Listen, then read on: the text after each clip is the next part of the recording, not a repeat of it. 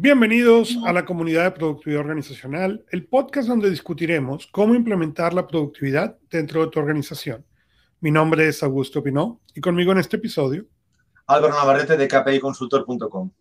Y nosotros somos los anfitriones de productividad organizacional. El día de hoy vamos a hablar de el Herbie de Goldratt. Es, el libro se llama La Meta en español, The Goal en inglés y Goldratt fue el creador de lo que se llama en inglés Theory of Constraints, la teoría de los eh, limitantes. Y Herbie es el personaje en el libro, es el niño que cuenta la historia de cómo Rogel empieza a entender este concepto de teoría de constraints. Lo interesante de este concepto es que es un concepto realmente planteado hacia la producción, hacia la línea de producción. Pero a medida que el concepto ha ido creciendo y que tú buscas interpretar, fue exactamente una de las bases del concepto de productividad organizacional. Como yo he dicho anteriormente en este podcast, yo, yo tengo la, teoría de que existe la productividad personal en un lado del espectro y la productividad organizacional en el lado opuesto del espectro. Y la productividad organizacional depende de este personaje que Goldrat llama el Herbie. En otras palabras, el cuello de botella el bottleneck. Tú tienes que entender dentro de tu organización cuál es el bottleneck. Y el primero es entender si la gente que trabaja dentro de tu organización son fuertes en el concepto de productividad personal o no. ¿Por qué? Si tu empresa tiene un concepto fuerte de productividad personal, no tienes problema, no necesitas nada. Deja que la empresa siga. Pero esa es la excepción de la regla. La mayoría de las empresas sufren por productividad personal, porque tienes una persona que va 10 veces más rápido que el resto y tienes el resto de la organización tratando de alcanzar. Y lo que tiende a pasar con esta persona, a pesar de su éxito que pareciera infinito, es que esta persona se te va. Esta persona tiende a estar aburrido. ¿Por qué? Porque la organización no puede mantener la velocidad a la que esta persona va. El concepto de productividad organizacional, en cambio, plantea que en vez de ir de hacia afuera, de, afuera hacia adentro, como es el concepto de productividad personal, vas de adentro hacia afuera, donde todo el mundo tiene acceso a los proyectos, a las tareas, y todo el mundo puede realmente colaborar, lo que permite que el más lento del proceso puede ser ayudado para ir más rápido y el más rápido del proceso puede saber exactamente en todo momento cuál es el cuello de botella. El problema es que en la mayoría de las empresas tendemos a ignorar a Herbie. Herbie tendemos a ignorar ese cuello de botella y tendemos a pensar que si ignoramos el cuello de botella, la empresa va a poder ir más rápido ese es un poco el, la historia que venimos a contar hoy, ¿no? De este libro. Eh, si ustedes no han leído La Meta, yo no puedo más que recomendar, por favor, vayan a, donde sea que ustedes compren libros hoy a, leerlo. Tarea para hoy. Eh, pero eh, cuéntanos, Álvaro, ¿qué, qué, qué, nos puedes tú contar de tu experiencia del Herbie, del Herbie en España o del Herbie inclusive en Latinoamérica? Bueno, yo me encanta que haya sacado este tema, Augusto, porque es uno, de los temas infinitos. Es un libro que yo durante mi época de juventud lo leí muchísimas veces. Luego en docencia tuve a bien compartirlo con, con los alumnos a los cuales daba el curso. Y luego me parece además muy acertado este punto porque, digamos, sin entrar en verdades absolutas, nos permite jugar un poco a, distintas estrategias, ¿no? Entonces, digamos, yo una de las preguntas que les hacía a los alumnos, aprovechando el pasaje de Herbie y, intentando hacer de Goldratt, eh, que justamente este año celebramos el 30 aniversario de su publicación, digamos, imagínate que Goldratt hubiese decidido abandonar a Herbie, digamos, porque Goldrake nos enseña, creo que es en la página 54 cuando está el pasaje o en esa segunda parte del, capítulo, pues claro, eh, antes de esa parte, Goldrake nos dice que la meta de cualquier empresa, lógicamente, es resolver los cuellos de botella, que es buscar los, digamos, los factores limitantes, ¿no? Y nos enseña que la productividad está en encontrar lo más cercano a la meta, y la meta es el beneficio entendido como utilidad, como rendimiento sobre los activos, bien. En esa, en esa segunda parte, eh, muy hábilmente, en esa parte, en esa fase más novelada, nos lleva hacia la duda del directivo, del owner, donde dice, bueno, ¿qué es más importante? Eh, ¿Las personas o el accionista? ¿no? Y entonces en ese momento él decide acompañar a Herbie. Entonces yo a mis alumnos les decía, bueno, imagínate que se hace de noche y el objetivo de, de, Drogo es llegar de día. Bien, tú tienes tres minutos, cinco minutos para tomar decisiones. Uno, empujas a Herbie. Dos, sacrificas a Herbie.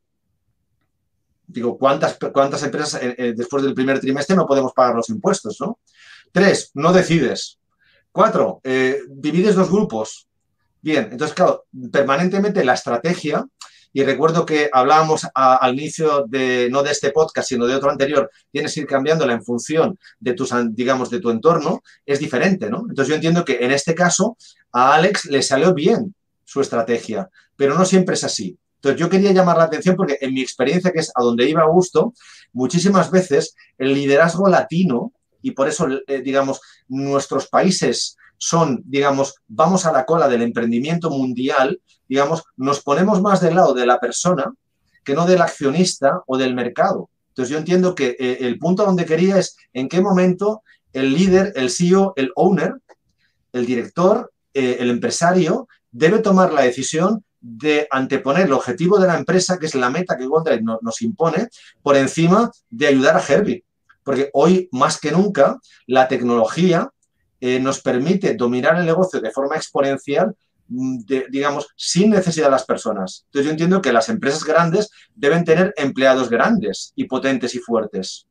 Y ese liderazgo tecnológico exige que las personas estén muchísimo más comprometidas. Entonces, yo no digo que Herbie no lo estuviese, pero entiendo que el mundo que nos toca vivir hoy, si tú quieres ser una empresa grande con buenos resultados, no sé en qué medida tienen espacio para todos los Herbies o no sé en qué medida esa visión humanista en la que para mí nos introduce Goldrake hoy en día, eh, con esa visión de los 30 años que han pasado, eh, es una caricatura del mundo que a mí me gustaría vivir, pero no es así.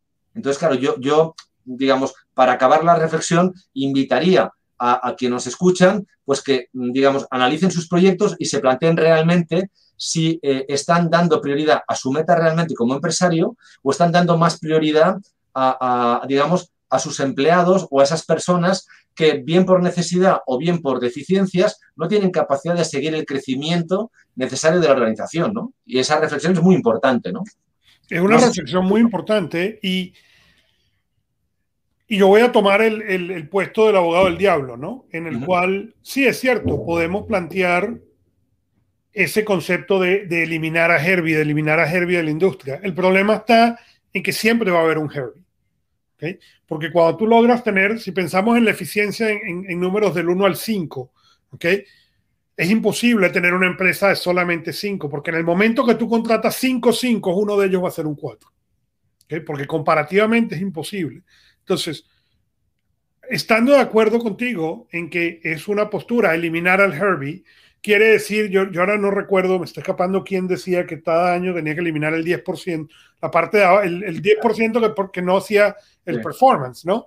Eso básicamente es ese concepto. Cada año yo elimino a Herbie. Quien está en, el, en la parte de abajo del 10% sale, sea quien sea. ¿Es un concepto? Sí. El problema es que mientras tú más vas mejorando, ¿ok?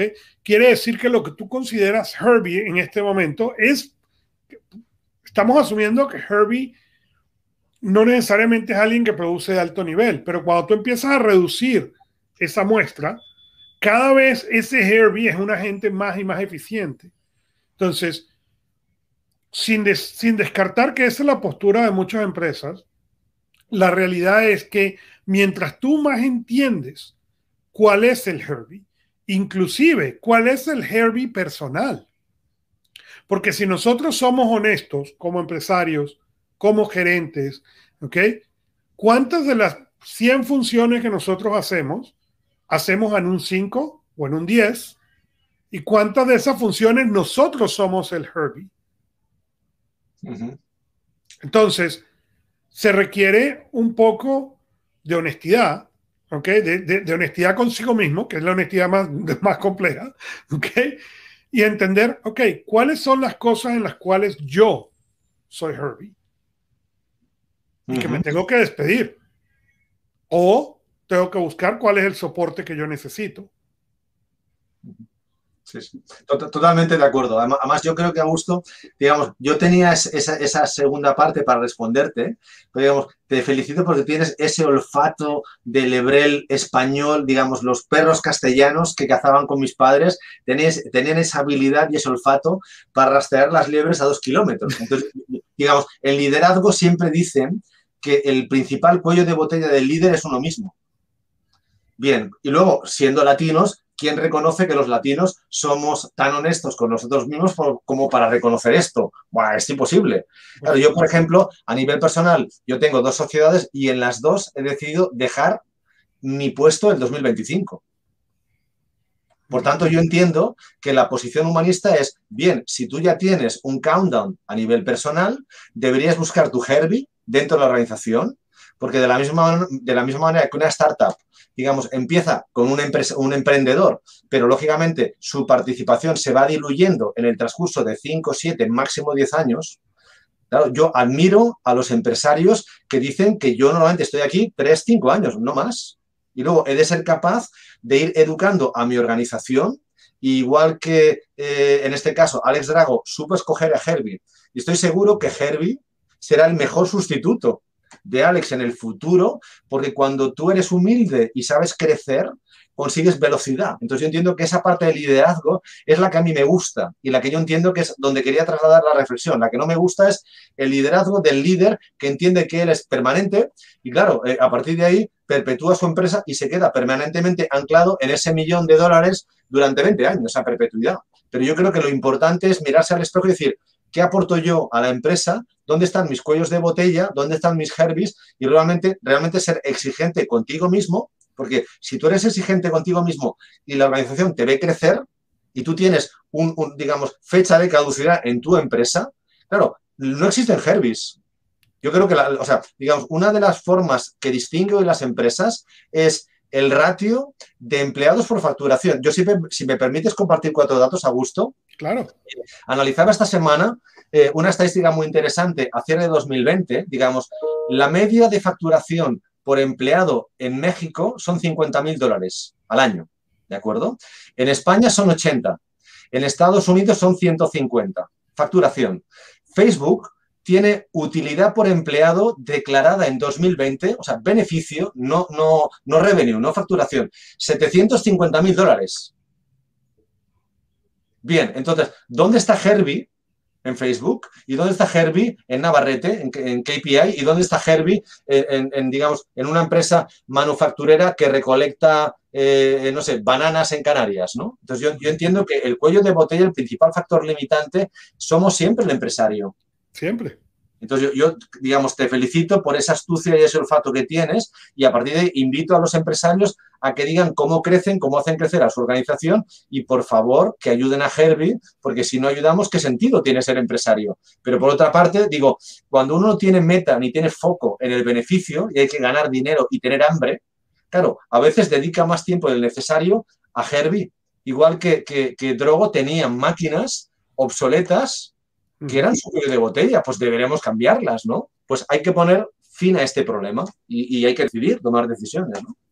Y esa decisión es muchas veces lo más difícil, pero por ahora síguenos en LinkedIn o donde más te guste escuchar podcast y déjanos un review.